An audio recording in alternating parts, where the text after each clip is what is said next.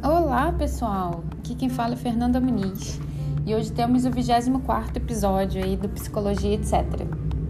É, começando hoje a nossa série de episódios sobre transtornos mentais, e aí vão ser bastantes episódios sobre esse tema, cada um é, abordando um transtorno.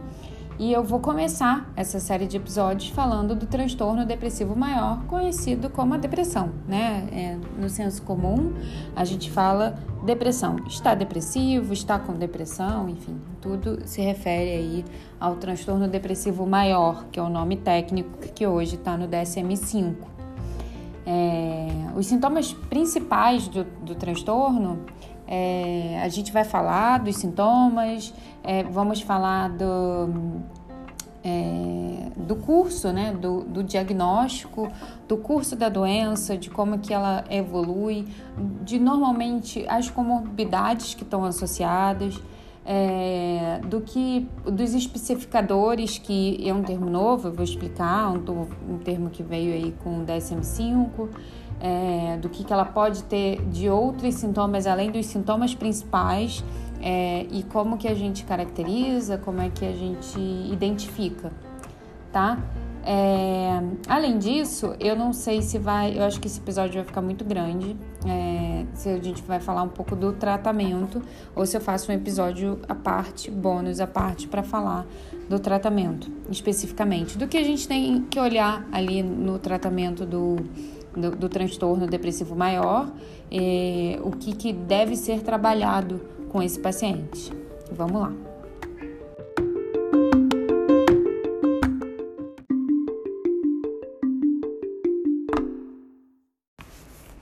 Uma coisa que a gente tem que ter muito claro aqui, a gente está falando de um diagnóstico fechado, né? Mas é, isso não quer dizer que você receber um paciente no seu consultório que não preenche exatamente todos os critérios que estão descritos ou não preencha uh, os critérios para fechar um diagnóstico de transtorno depressivo maior, mas esteja em sofrimento e com, com a sua funcionalidade é, sentida, né, é, afetada, então ele esteja disfuncional, tendo as suas atividades do, do cotidiano, do dia a dia afetadas negativamente, você não vai descartar, você não vai falar, não, volta aqui quando o quadro piorar. Não existe isso. Então, é, é, essa é, é, é muito importante entender que quando a gente está falando de um diagnóstico, é óbvio que a gente está falando de um quadro. E a gente precisa, nos manuais de classificação, ter uma referência, né? critérios para avaliar. Porque eu não posso é, tratar uma pessoa que chega com características próximas, né, traços que a gente costuma dizer, ou, ou com, mesmo com quadro fechado de um transtorno depressivo maior e tratar, é, tratar no sentido não de tratar de trato social, mas de tratamento, eu não posso tratar aquele paciente da mesma forma que eu trataria que eu teria uma conduta né, é, terapêutica com um paciente que preenche as características para esquizofrenia, por exemplo. É um quadro completamente diferente do outro, entende? Então, assim, mesmo que aquela pessoa não preencha o quadro, é, se eu tô vendo que o caminho é aquele ali, se ela é, tem traços daquilo ali, quando é, é a importância de saber o diagnóstico em si e como conduzir o tratamento para aquele diagnóstico também vai me servir para este paciente que não fecha o diagnóstico, mas tem, o tra tem traços da, da, daquela, da, daquele transtorno, enfim, da, da, daquela patologia, entende? Então, assim, o, importante de estudar a psicopatologia é eu ter noção dos caminhos né, das formas de apresentação, do tipo de sofrimento que eu posso que eu possa estar tá recebendo, do tipo de disfuncionalidade que pode estar tá se apresentando para mim. E eu saber como conduzir, eu ter um caminho, eu ter uma ideia de como conduzir aquela pessoa. Então é, é eu acho que isso é o fundamental quando a gente começa a falar de transtornos mentais. E eu não podia começar a falar aí nesses eh, milhares de episódios que vão ter no tema, sem falar isso. Eu acho que eu vou repetir isso todos os episódios. É fundamental saber que o diagnóstico para também tratar traços, ou para uma pessoa que chegou no consultório é, e inicialmente era, sei lá, ela estava ali em dúvida de mudança de carreira. Então não tem ali diagnóstico nenhum, não tem uma psicopatologia, não tem nada. Ela está precisando de um apoio para tomar decisões na vida dela, ok. A vida acontece, né? E aí vamos supor que ao longo desse caminho ela perca alguém, ela entre é, é, se apresente um luto, esse luto às vezes starta um, um episódio de depressivo, um episódio de depressão. E aí é Aquele paciente que inicialmente veio para tomada de decisão, para autoconhecimento, pode apresentar, às vezes não os critérios todos, mas alguns. E eu tenho que lançar mão de determinados protocolos ou saber identificar aquele quadro para que eu ajude aquele meu paciente. Então, essa é a ideia que tem que ficar muito clara. Então, vamos efetivamente para as características diagnósticas aí do transtorno depressivo maior. Né? É, é muito importante é, para caracterizar sempre um transtorno, você tem um efeito de.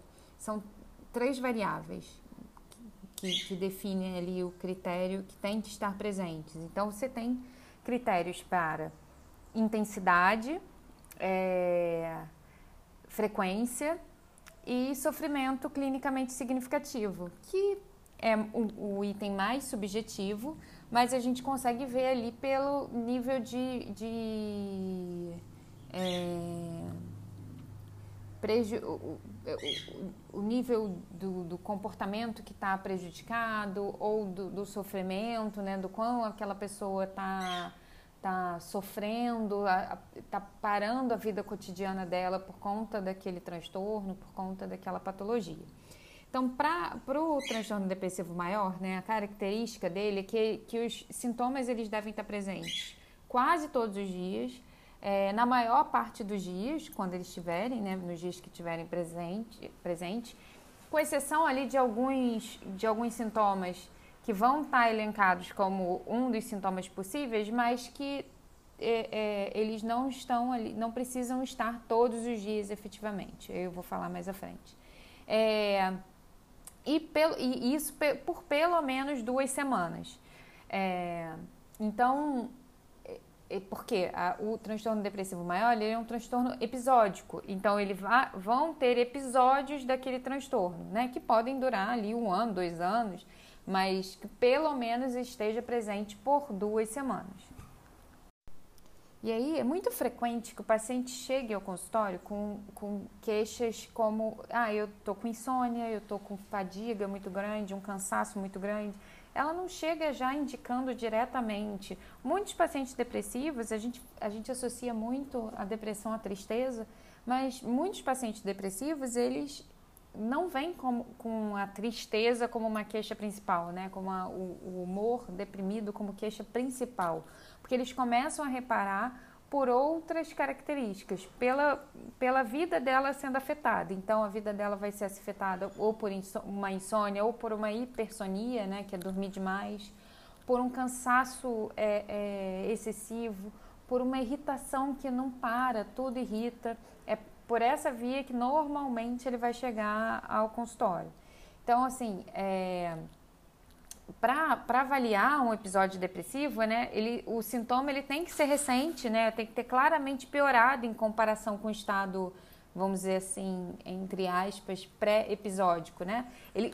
A pessoa, ela vem, ela relata que ah, mudou alguma coisa. Eu antes não era assim. Ela tem noção de que é, é algo externo a ela. É, e aí vocês vão me ver falando muito isso ao longo dos episódios, porque tem transtornos que têm características egocintônicas, ou seja, a pessoa sente que aquilo é, faz parte dela, faz parte da sua personalidade, do seu jeito de ser. O, e que a gente vai ver no caso da distimia, né, que é um, é um transtorno depressivo crônico persistente, ele tem essa característica que a pessoa, ah, isso aqui é só meu jeito de ser. É, no caso da depressão, não, ela é, é, é, é, é egodistônico. né? Ele sente que aqui tem alguma coisa errada. Ele percebe, ele tem crítica de que algo mudou. Eu não era assim. Eu tinha prazer nas coisas, eu tinha, eu, eu, eu vivenciava bem, é, a minha vida era boa, né? Assim, em alguns sentidos, eu conseguia fazer as coisas que eu não estou conseguindo fazer mais. E aí, é, até eu vou passar é, o o paper, né, que normalmente eu costumo compartilhar no grupo do Telegram, que eu sempre deixo aqui na descrição do, do vídeo, do, do vídeo, do podcast. Mas é, eu vou passar rapidamente pelos critérios diagnósticos principais, né? Então, assim, quando você vai lá no DSM, tem lá é, ao menos cinco dos seguintes sintomas dentro de uma lista de nove sintomas. Eles têm que, é, eles estiveram presentes, né? Eles têm que se apresentar por pelo menos duas semanas. É, e é aquilo que eu falei agora há pouco. Ele tem que representar uma mudança em relação a como a pessoa era antes, né? E necessariamente dessa lista de nove é, critérios, tem que ter pelo menos ou humor deprimido ou perda de interesse ou prazer, ou os dois, né? Mas assim, um dos dois eles tem que estar presentes. Então, da lista de nove sintomas, pelo menos cinco deles para fechar um critério, e aí, muito importante, eu, ah, mas o meu paciente só fecha quatro. Ok, aquilo está prejudicando ele? Tá bom, ele não tem o transtorno depressivo maior, está caminhando para aquilo, ele já tem um, um já está com a vida dele em prejuízo, com, com as é, disfuncional, sem conseguir realizar suas atividades cotidianas, suas relações estão é, abaladas, ele está sentindo, ele está em, em dor, né? é, é, intensa, então há de se fazer alguma coisa. Você vai conduzir um tratamento como se transtorno ele tivesse, apesar de eu não poder colocar lá que ele não é, que ele tem um transtorno depressivo maior. O quadro dele está quase lá. Tem que ter atenção clínica da mesma forma. Então vamos lá. Dos nove, dos nove critérios, então a gente já tem aí que eu falei, né? Humor depressivo, deprimido na maior parte do dia, quase todos os dias. O segundo, que seria uma acentuada diminuição do interesse ou prazer. É... O terceiro, perda ou ganho significativo de peso sem estar tá fazendo dieta, né? Ele não... Ou então é uma, uma redução ou aumento do apetite, também, sempre, quase todos os dias, comparado ao que ele tinha antes na vida dele uma insônia, né? Não conseguir dormir, ou uma hipersonia, dormir demais. O quinto, uma agitação, um retardo psicomotor. Normalmente esse eu vou falar um pouquinho mais detalhadamente cada um desses critérios, mas normalmente agitação ou retardo, eles estão mais ligados, principalmente retardo psicomotor, né? Está mais ligado a quadros mais severos da depressão, quando o quadro é grave, a pessoa não consegue de fato levantar da cama. É, Sexto, sexto critério, fadiga ou perda de energia. Sétimo, sentimentos de inutilidade, culpa excessiva, inapropriada quase todos os dias. Oitavo, capacidade diminuída para pensar ou se concentrar. E o nono, pensamentos recorrentes de morte, né? E aí, é, dentro do nono, você tem pensamentos recorrentes de morte, é, uma, ou ideação suicida, ou uma tentativa de suicídio ou plano específico para isso, tá? E eu vou falar também mais, mais detalhadamente. Então, o primeiro critério, quando a gente está falando de humor deprimido na maior parte do dia, o humor é frequentemente descrito pela pessoa como deprimido, triste, desesperançado, desencorajado, na fossa, né? São termos que podem surgir aí na clínica. É, muitos pacientes relatam uma irritabilidade aumentada, é, principalmente em crianças e adolescentes. Esse é um sintoma que mais aparece como uma irritabilidade do que um humor deprimido, efetivamente. É, pode ser um, uma pessoa mais com humor mais irritável, tá mais rabugenta, né, em vez de um humor triste e abatido. É, e aí pode ter também ali uma frustração frequente. Segundo critério, né, a gente está falando aí de uma acentuada diminuição do interesse ou prazer. Então, é uma perda de interesse ou prazer é, que está sempre relacionada ao menor interesse por passatempos, né? Por coisas que antes ele gostava. Então, normalmente isso é muito característico. Poxa, eu gostava de brincar com meu filho, agora não consigo sentir mais graça. Eu gostava da minha da pelada que eu ia para toda semana, né? Para futebol que eu tinha semanal e agora não vejo mais graça. Eu gostava de caminhar e eu não vejo mais graça nisso, eu não gosto mais. É, eu gostava, sei lá, de passear, eu gostava de ver uma série. Eu, é sempre essa fala do antes sim, agora não. Né? Ele perde o prazer por qualquer, com qualquer atividade que antigamente era considerada prazerosa, né? Normalmente as pessoas, os membros da família também com, com frequência percebem esse retraimento social nessa negligência de atividades que eram prazerosas antes, né? Eles relatam, poxa, mas ele fazia isso, não faz mais. Então há uma redução significativa dos níveis que tinha antes de interesse e do desejo sexual, porque às vezes, ah, eu não tô, no, minha libido está no chão, eu não consigo transar mais. Isso também é um sinal de alerta. Como eu falei, esses dois últimos, né? Tanto o humor deprimido quanto a, ou o interesse acentuado, a diminuição ali do interesse, o prazer na vida cotidiana, um dos dois tem que estar presente para a gente fechar o diagnóstico de transtorno depressivo maior. Por quê? Porque eles são característicos do, do transtorno depressivo maior, eles são muito característicos do quadro, tá? Então, no terceiro, terceiro critério que, gente, que pode se apresentar, né? é, alterações no apetite e peso, né? As alterações ali, ele pode ser para aumento ou redução de peso ou de apetite. Ah, e aí, muito o peso, ele vai, normalmente, vai vir atrelado com esse, com, com esse aumento ou redução do apetite. Então, é, ah, a pessoa parou de comer, então ela é, é, consequentemente vai perder peso, né? Então a pessoa passou a comer muito, comer muito mais, o apetite está muito mais aumentado. Normalmente quadros que tem ali como comorbidade a ansiedade, né? Então ou especificador, né? Quadros que tem de depressão, que tem características ansiosas, estão mais atreladas ali a um aumento do apetite, a um aumento de peso. Então, é, Algumas pessoas é, relatam que precisam se forçar para alimentar. Era o caso, por exemplo, do meu pai. O meu pai era uma pessoa que, quando ele estava mais deprimido, ele parava de comer, ele definhava, perdia muito peso. Né? Outros podem comer mais, né? demonstrar avidez por alimentos específicos, atacar mais doces ou carboidratos, porque esses são é, é, alimentos que aumentam um pouco o nível de, de serotonina. Né? Então dão aquela sensação de prazerzinho imediato, mas depois não, não, a pessoa volta para o estado dela, né? De, de baixa ali, do, do humor deprimido. Mas pode ser que em algum momento aquilo dê um alíviozinho. Então as pessoas tendem a, quando tem um, um apetite maior, acabar recorrendo a esse tipo de alimento.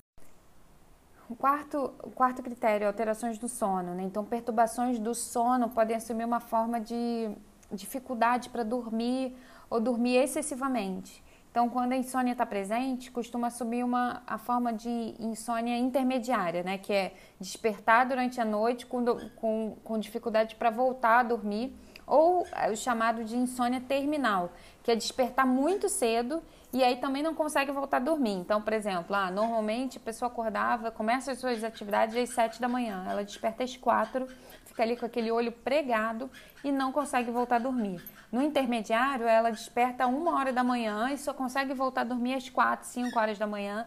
E aí é, é, tem que levantar às 7, enfim, às 6 e já está muito cansada, o, o, dia já se arrasta, já fica todo prejudicado. É, então, e há indivíduos também que apresentam sonolência excessiva, que é o chamado hipersonia, né? Que eles podem experimentar episódios prolongados de sono noturno ou sono durante o dia. Então, é...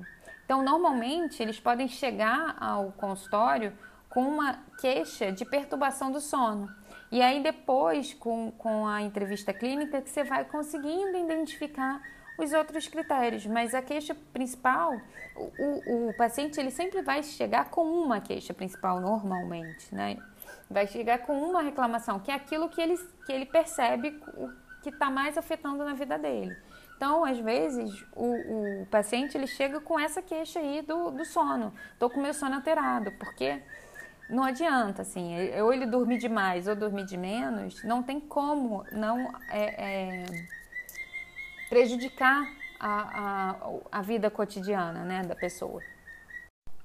E aí, quinto critério, né? A gente vai ter as alterações psicomotoras, que aí vão ser uma agitação, dentro da agitação você vai ter uma incapacidade de, de ficar sentado quieto, fica andando sem parar, agita as mãos, puxa, esfrega a pele, é, esfrega as roupas, outros objetos. Já o retardo psicomotor é, vai ter um retardo no discurso, no pensamento, nos movimentos corporais que vão estar lentificados, né? Vão ser maiores pausas antes de responder, é uma fala diminuída em termos de volume, inflexão, né? quantidade, variedade de, de conteúdos, ou até o mutismo, né? A pessoa parar de falar. É, a agitação ou retardo, eles é, eles devem ser suficientemente graves a ponto de ser observados por terceiros, porque não basta a pessoa falar assim, ah, eu tenho a sensação de que eu estou me agitando mais, de que eu estou falando mais. Aquilo é, é, é tão visível que, tá, que as pessoas é, notam aquilo, no, é, veem, né? Sexto critério, fadiga ou perda de energia, né? Então é uma diminuição ali da energia, um cansaço, é, essa fadiga, né? Isso é muito comum na, na, no estado depressivo, né? nos episódios depressivos. Ele pode é, relatar fadiga é, persistente sem esforço físico, né? Tipo, mesmo as tarefas mais leves parecem exigir um esforço substancial, porque de fato é. A pessoa às vezes acorda acorda, até tá com um pouco de energia, faz alguma coisinha, acabou. É como se ele tivesse um estoque limitado de energia, sabe? Então, pouco que faz, aquilo já cansa muito, já deixa esgotado. Por isso que é comum, quando as pessoas querem desacreditar um paciente depressivo, né? É, que, que, é o típico das pessoas que fazem o discurso de que falta uma louça para lavar, um tanque para lavar, falta um trabalho ou preocupação na vida, esses discursos muito ignorantes. Elas falam assim: ah, mas ele teve energia para para, sei lá, abastecer, ir lá abastecer o carro, mas para trabalhar não quer. Então, assim, não, não existe essa questão seletiva ah, é para uma coisa para outra. Às vezes, uma coisa ele conseguiu fazer, a outra ele não vai conseguir, sabe?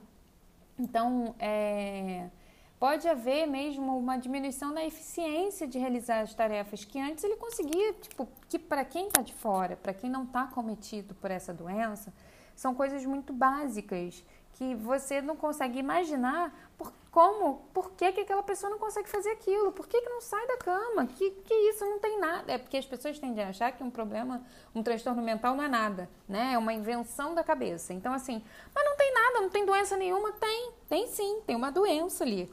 Tem um que não as doenças mentais, elas é, a gente chama de doença mental porque elas são invisíveis, né? mas na, na realidade elas são muito visíveis, elas afetam o corpo, porque mente e corpo é uma coisa só. Elas não estão, eles não estão é, desligados um do outro, são interligados, um afeta o outro. Então, assim, eu tenho um transtorno mental, a minha capacidade física vai estar também afetada por isso. Então, no, critério, no sétimo critério, né, o sentimento de inutilidade, uma culpa excessiva, inapropriada. Então, é, é, existe um, um, sentimento de desvalia, né, como se a pessoa valesse menos, uma culpa. É, então, ele acaba avaliando negativamente e realistamente né, é, é, é, o próprio valor são preocupações cheias de culpa, ruminação acerca de pequenos fracassos do passado, fica ruminando aquilo, não consegue se desligar daquilo. É, esses indivíduos frequentemente interpretam mal eventos triviais ou neutros do cotidiano, né, como é, evidências de defeitos pessoais, tem um senso exagerado de responsabilidade pelas adversidades, né? Tipo, ele se sente culpado por tudo que acontece, meio quando ele não tem culpa nenhuma, nenhuma, zero daquilo. Então ele sente que é culpa dele que aquilo aconteceu, né? Foi por causa dele que aquilo aconteceu. É, Então, ele pode, esse, esse sentimento de desvalia, essa culpa excessiva, pode assumir proporções delirantes, né? Como uma convicção de ser pessoalmente responsável pela pobreza que há no mundo. Isso é completamente delirante. E aí é quando a gente tem, a gente vai, vai chegar um pouco lá, mas é, você pode ter sintomas psicóticos, né? É, e aí são quando o quadro realmente está mais grave dentro do quadro depressivo, porque é quando ele começa a realmente ter delírios. É, é, então, é, é, comum né, é, ter algumas características, no, normalmente a autorrecriminação por estar doente, por não conseguir cumprir com as responsabilidades profissionais e, interpessoais, né, em decorrência da própria depressão, ele se culpa muito, isso é muito comum. O oitavo critério é uma capacidade diminuída ali para pensar e se concentrar. Então, da mesma forma que eu tenho uma capacidade que pode estar diminuída do minha do psicomotora, isso também se reflete no meu pensamento, na minha cognição. Então, muitas pessoas relatam né, um prejuízo na capacidade de pensar, de se concentrar, de tomar decisão. Fica tudo muito afetado. Né? O meu estado volitivo, eu não consigo, porque se eu não tenho atenção, eu não consigo deliberar, eu não consigo é, é, pensar nos prós e contras, porque normalmente o meu pensamento vai estar muito autocentrado para a minha doença, para o meu estado depressivo. Então eu vou estar ali o tempo todo pensando quão é, o, o, quão ruim eu sou, assim, quanto, o quão culpado eu sou por estar ali, por quanto por, quão desvalor eu tenho, né? Que eu não merecia viver mais, que eu merecia ir embora, que eu não mereço as pessoas que estão ali comigo, é uma culpa muito grande. Então essas pessoas elas podem se mostrar facilmente distraída, se queixar de dificuldade de memória, inclusive os quadros de, de em pessoas idosas, né, podem muitas vezes ser a apresentação inicial de uma doença, de uma demência.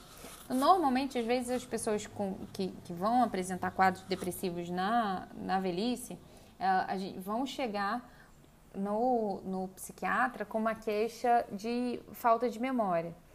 E aí, muitas vezes, e aí pensando já que pode ser uma demência, muitas vezes é um quadro depressivo, em alguns, né, pode ser que seja um quadro depressivo, e o que está afetado ali não é a memória, é o, a, a atenção. Então, se eu tenho menos atenção em determinada informação, eu retenho menos informação. Consequentemente, eu não consigo resgatar na memória, porque eu não retive aquela informação, né?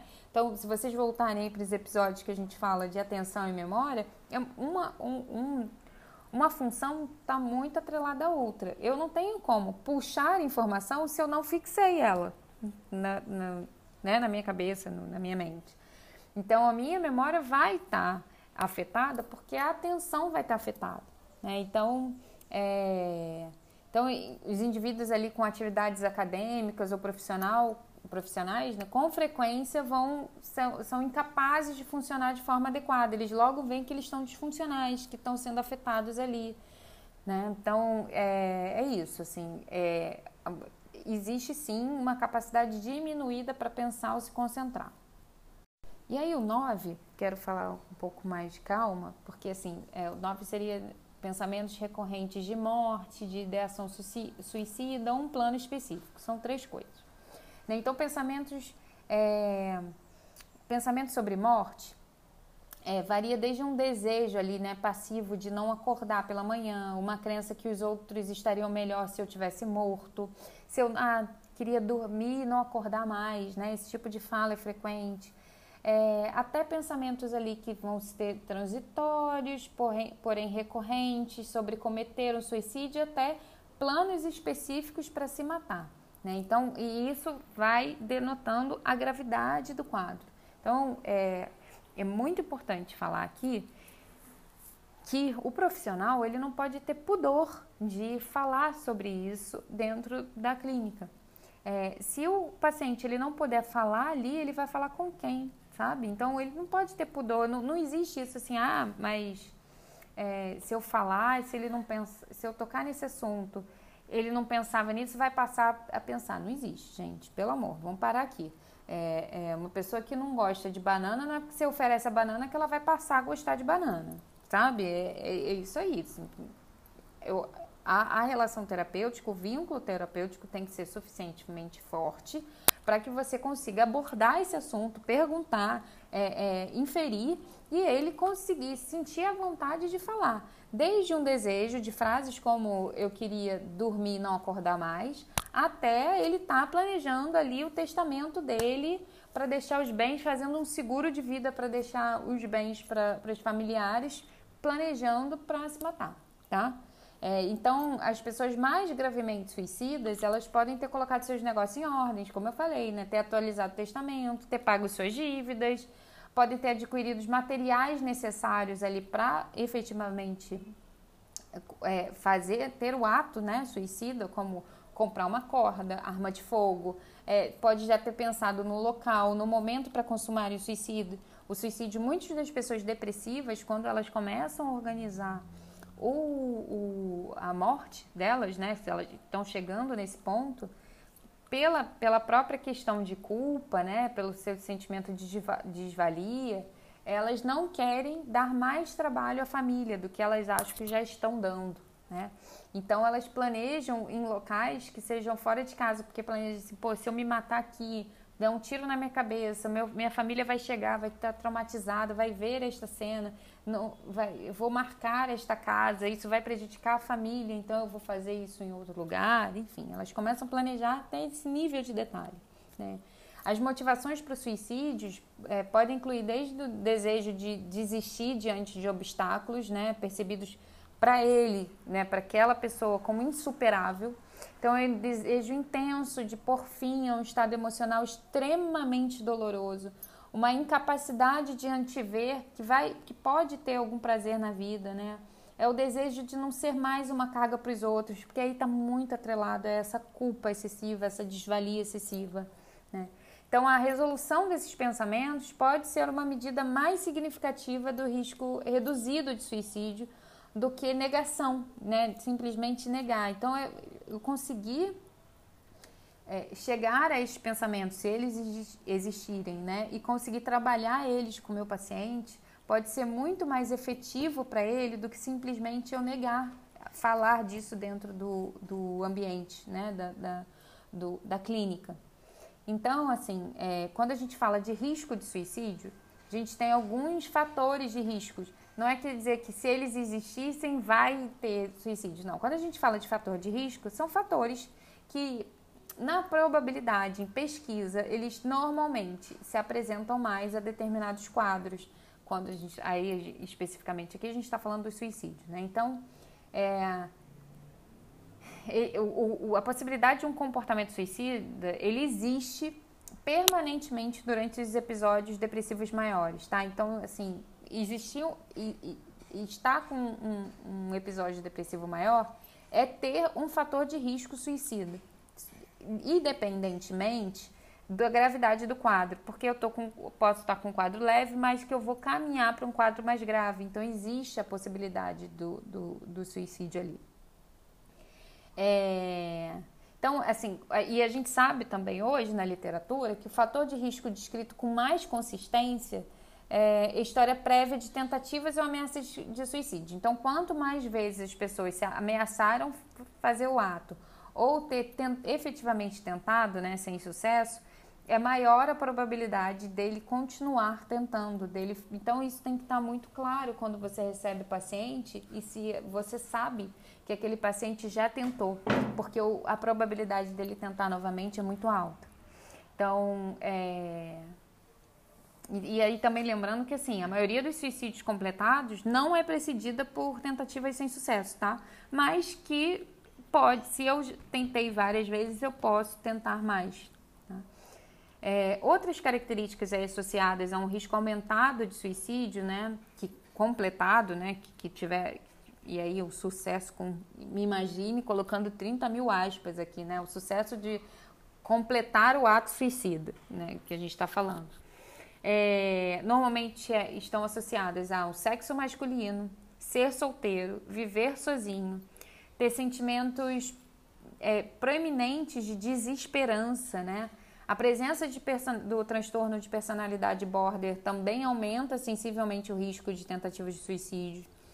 É, e estima-se que mais da metade das pessoas que morrem, é, que cometem um erro, elas não queriam de fato finalizar, mas acabam errando e morrendo. Então, por isso que na mínima suspeita de ideação suicida, deve ser dada muita atenção para aquele paciente. Então, a probabilidade de tentativa de suicídio diminui na meia-idade e no fim da vida, embora o mesmo não ocorra para o suicídio completo. Porque se no, na meia-idade e fim da vida, a tentativa diminui. Mas quando o cara, ele de fato tenta, ele tem mais probabilidade de conseguir, de, de efetivamente conseguir efetuar o ato, do que só ser uma ameaça ou uma tentativa em vão um dos critérios que estão no DSM, que é assim, é, o episódio ele não é atribuível aos efeitos fisiológicos né, de uma substância ou outra condição médica. O que isso quer dizer?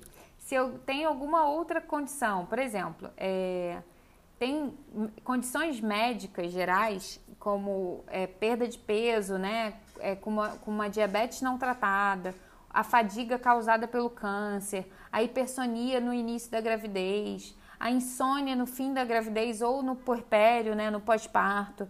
Esses sintomas, eles, é...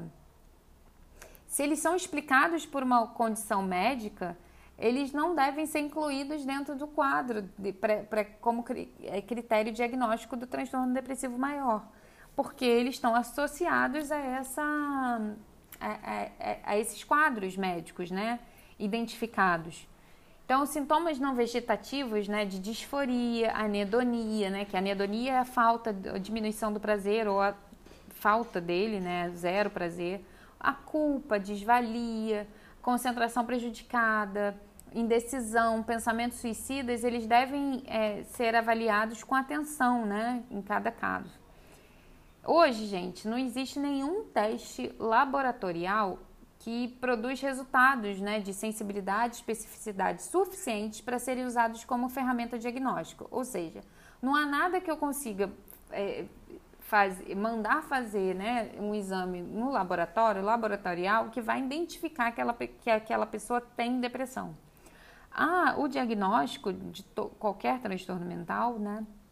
A gente pode ter até existem é, é, tabelas, é, é, é, entrevistas diagnósticas estruturadas que podem ajudar ali o clínico a estabelecer um caminho, um diagnóstico. Mas não existe um exame, não existe um marcador biológico que, que vai dizer para mim que aquela doença se instalou ali ou não, sabe? É, ah, isso está muito ainda, muito embrionário Pode ser que um dia chegue ou nunca cheguemos, né?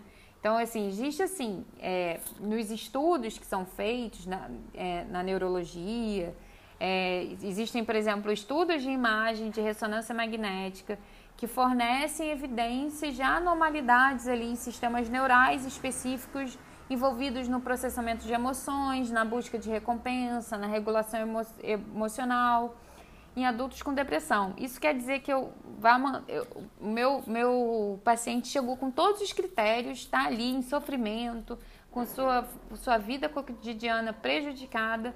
Se eu fizer a ressonância magnética, eu vou achar necessariamente um, alterações? Não necessariamente.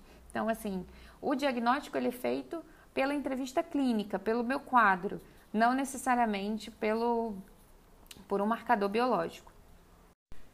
E quando a gente fala de prevalência, né, da, da depressão, é, em pessoas, indivíduos hoje de 18 até seus 29 anos, é três vezes maior do que pessoas acima de 60 anos, né?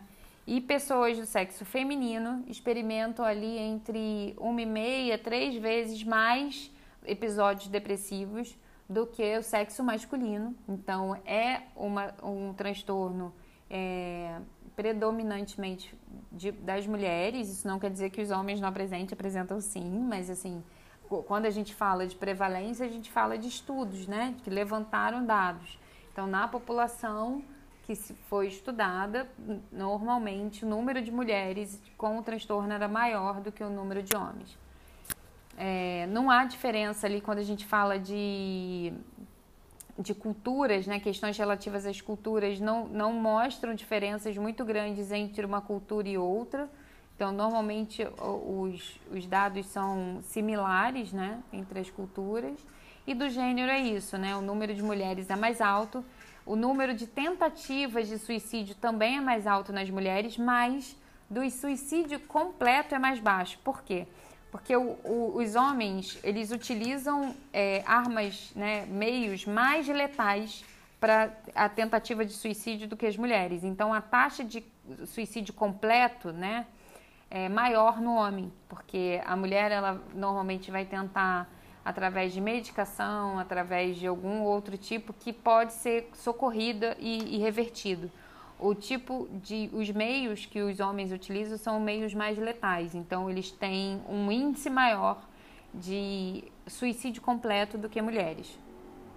Tem alguns fatores né, de riscos ali que estão mais associados. Riscos, aí eu não estou falando do suicídio em si, estou falando de fatores de riscos e, e, e, relacionados ao transtorno depressivo maior, né? O que, que pode ser, que, é, que fatores que podem contribuir para aquele é, transtorno se desenvolver.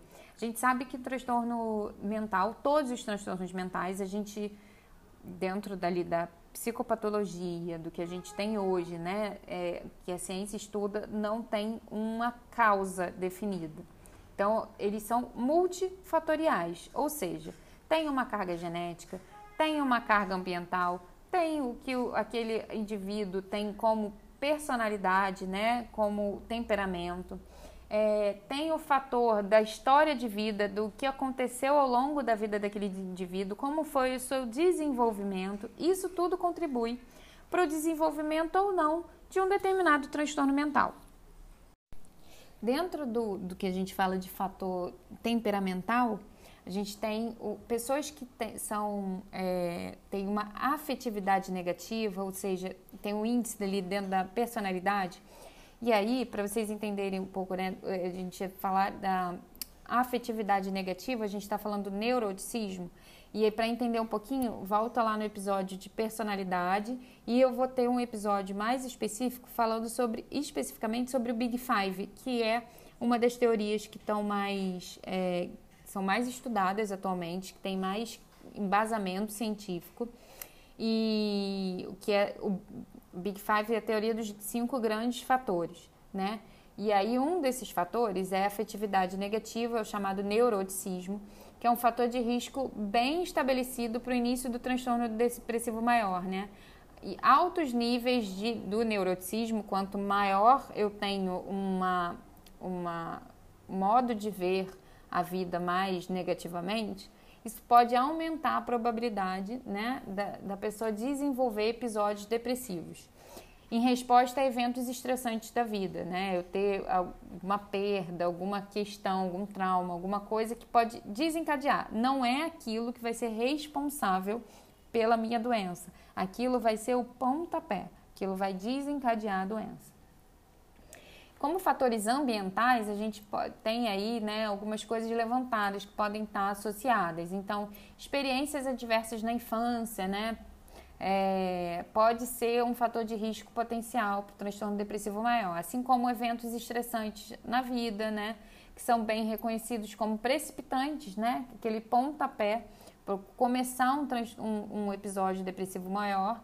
Porém, é muito importante a gente ter em mente que presença ou ausência de eventos adversos na vida é, não necessariamente vão, vão, dar o, vão decidir, né? Como eu falei, eles não são a causa, eles contribuem para, podem aparecer, podem contribuir para o aparecimento da doença. É, condições médicas crônicas ou incapacitantes também aumentam o risco de é, um episódio depressivo maior. Imagina uma pessoa com fibromialgia, com uma dor crônica, ou que sofreu algum acidente, se lesionou.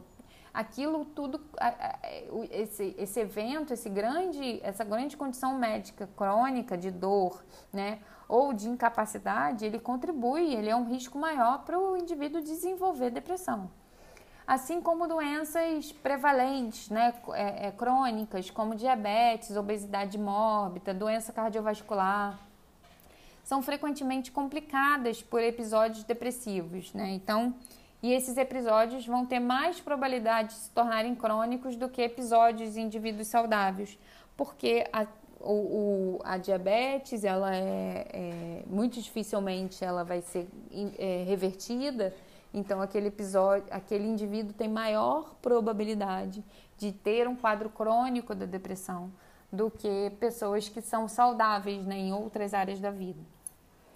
Como fator genético, né, familiares de primeiro grau de indivíduos com transtorno depressivo maior têm um risco de duas a quatro vezes mais maior de, desenvol de desenvolver a doença do que a população geral. Ou seja, se eu tenho um pai, irmão, mãe que tenha transtorno depressivo maior, eu tenho uma, muito mais probabilidade de também desenvolver do que uma outra pessoa que não tem essa, essa doença ali na, na família, né, nos parentes mais próximos.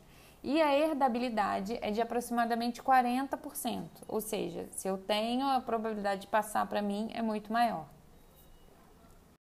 Então, falando um pouquinho agora do curso, né, o prognóstico, o que, que seria o prognóstico? É o, o, o, como que aquilo vai se desenvolver, como é que aquela a doença normalmente se desenrola, né? Isso é o prognóstico, esse é o termo.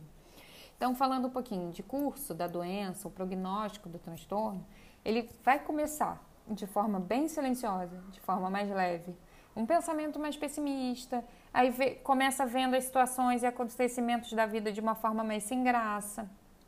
Quando a pessoa começa a reparar, é quando o quadro já está mais intenso, porque ela começa a reparar pelo prejuízo que aquele quadro está formando nela.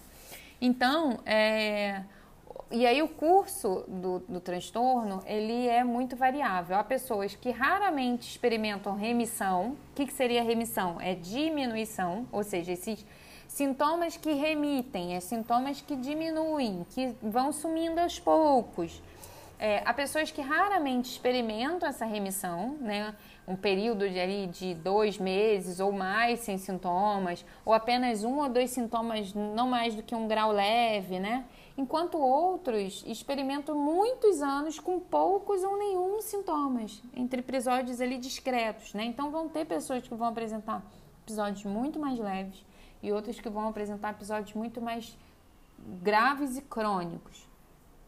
É, e aí é, a cronicidade, né? É, o fato de ser a, a, crônico dos, dos sintomas depressivos aumenta de forma substancial a probabilidade de transtornos da personalidade, de ter ansiedade, de ter abuso de substâncias juntos, né?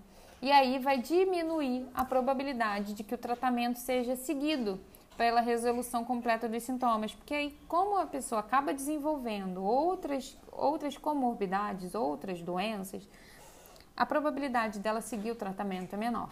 Né? Então é útil pedir que os indivíduos que apresentam sintomas depressivos identifiquem o último período de pelo menos dois meses do qual estiveram inteiramente livres de sintomas depressivos, para você ter uma noção, né?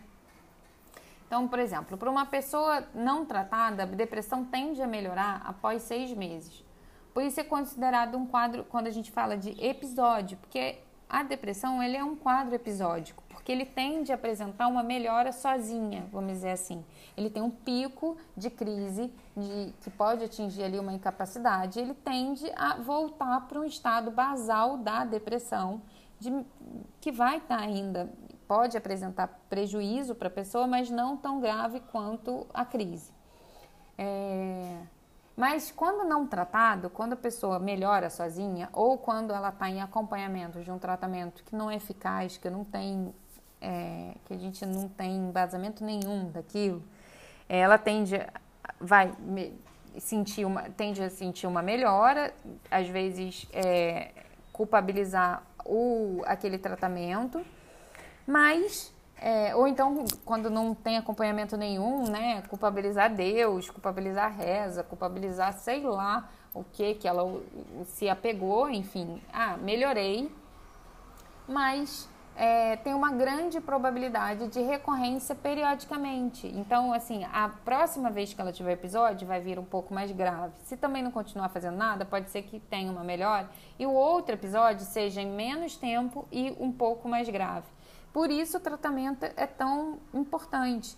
Não é só é, quando a gente fala de tratamento psicoterápico com boas evidências científicas, é porque não vai ajudar só aquele quadro em si, aquela crise, mas vai ajudar no prognóstico, vai ajudar nos outros quadros, se aquilo vai voltar a ter, se aquilo vai se espaçar mais, a pessoa conseguir lidar melhor, saber identificar os primeiros os primeiros sintomas para não procurar ajuda quando o quadro estiver muito grave, que aí é muito mais difícil de tratar. Então, é, essa é, é a importância ali do tratamento. Então, ah, é, a gente, quando a gente fala ali da que consequências funcionais a depressão pode ter na vida do indivíduo, né? Então, podem ser muitas, porque o prejuízo ele pode ser muito leve, né, de forma que as pessoas consigam interagir com, com, com o indivíduo afetado e nem percebam os sintomas depressivos mas ele pode se estender até uma total incapacidade, do modo que a pessoa deprimida é incapaz de dar atenção às necessidades básicas do cuidado. Ficam dias sem, sem tomar banho, sem escovar os dentes, sem passar a mão no cabelo, sabe? Sem lavar o rosto. É, ela pode ficar muda, catatônica. Então, ela vai desde o modo muito leve, daquilo prejudicar levemente a vida, até prejuízos muito maiores. E a gente não tem como escolher, né? Então, assim, tem que ser dada atenção. E a gente também não tem como é, sem fazer nada, decidir que rumo aquela doença vai tomar. Ela pode começar muito leve e se agravar muito. Então a gente tem aí, ó, né?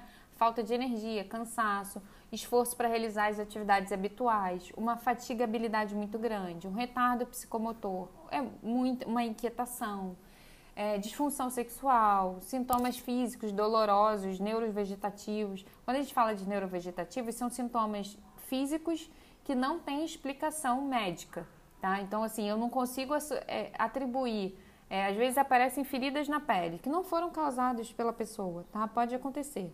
É, é, é, é sensações inespecíficas, né? Tipo, uma dor geral, uma dor no corpo, uma dor articular, um ataque cardíaco, uma tontura, um enjoo. Mas a saúde física tá ok, já fez diversos exames e eu não consigo atribuir a nada.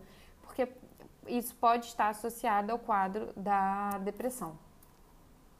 Pessoal, eu vou encerrar esse episódio aqui, mas eu vou fazer outro episódio só para esse não ficar tão grande, que ele que já está perto de uma hora. Eu vou fazer outro falando especificamente dos especificadores, mas assim, é, o que, que, é um especificador? Só para vocês saberem, né? É um detalhamento, é um, porque a gente tem um quadro principal. Então a gente tem ali o transtorno depressivo maior. O que, que eu po pode estar associado a este quadro depressivo maior?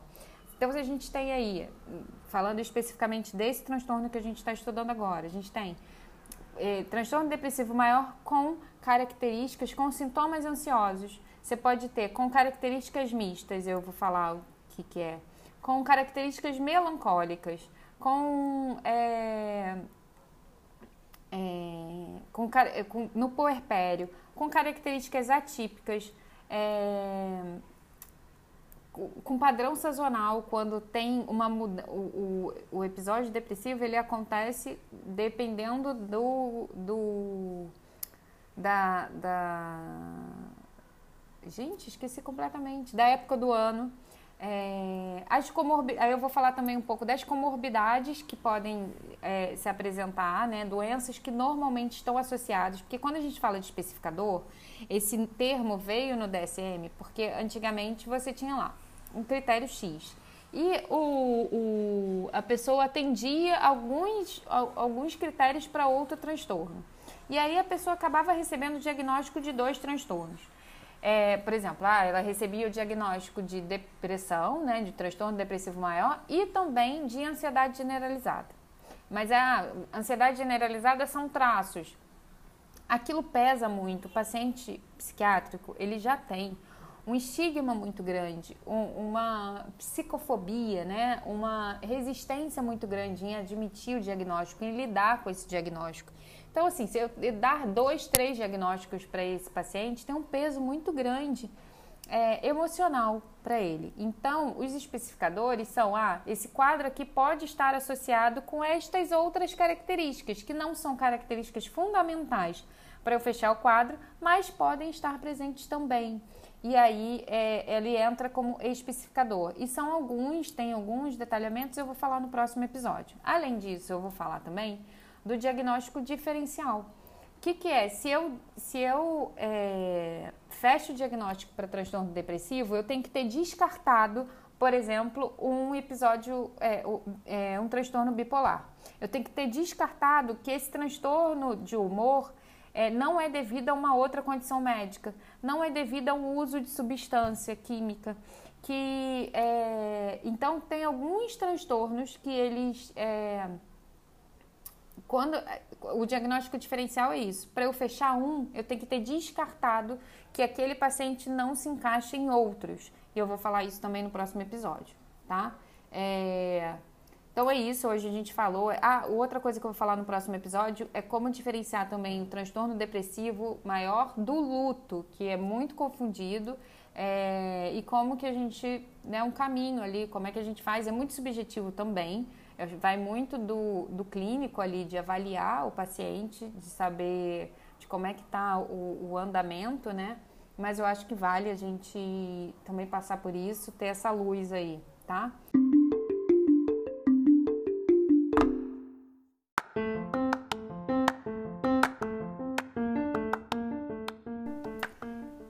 gente, esse foi o episódio de hoje.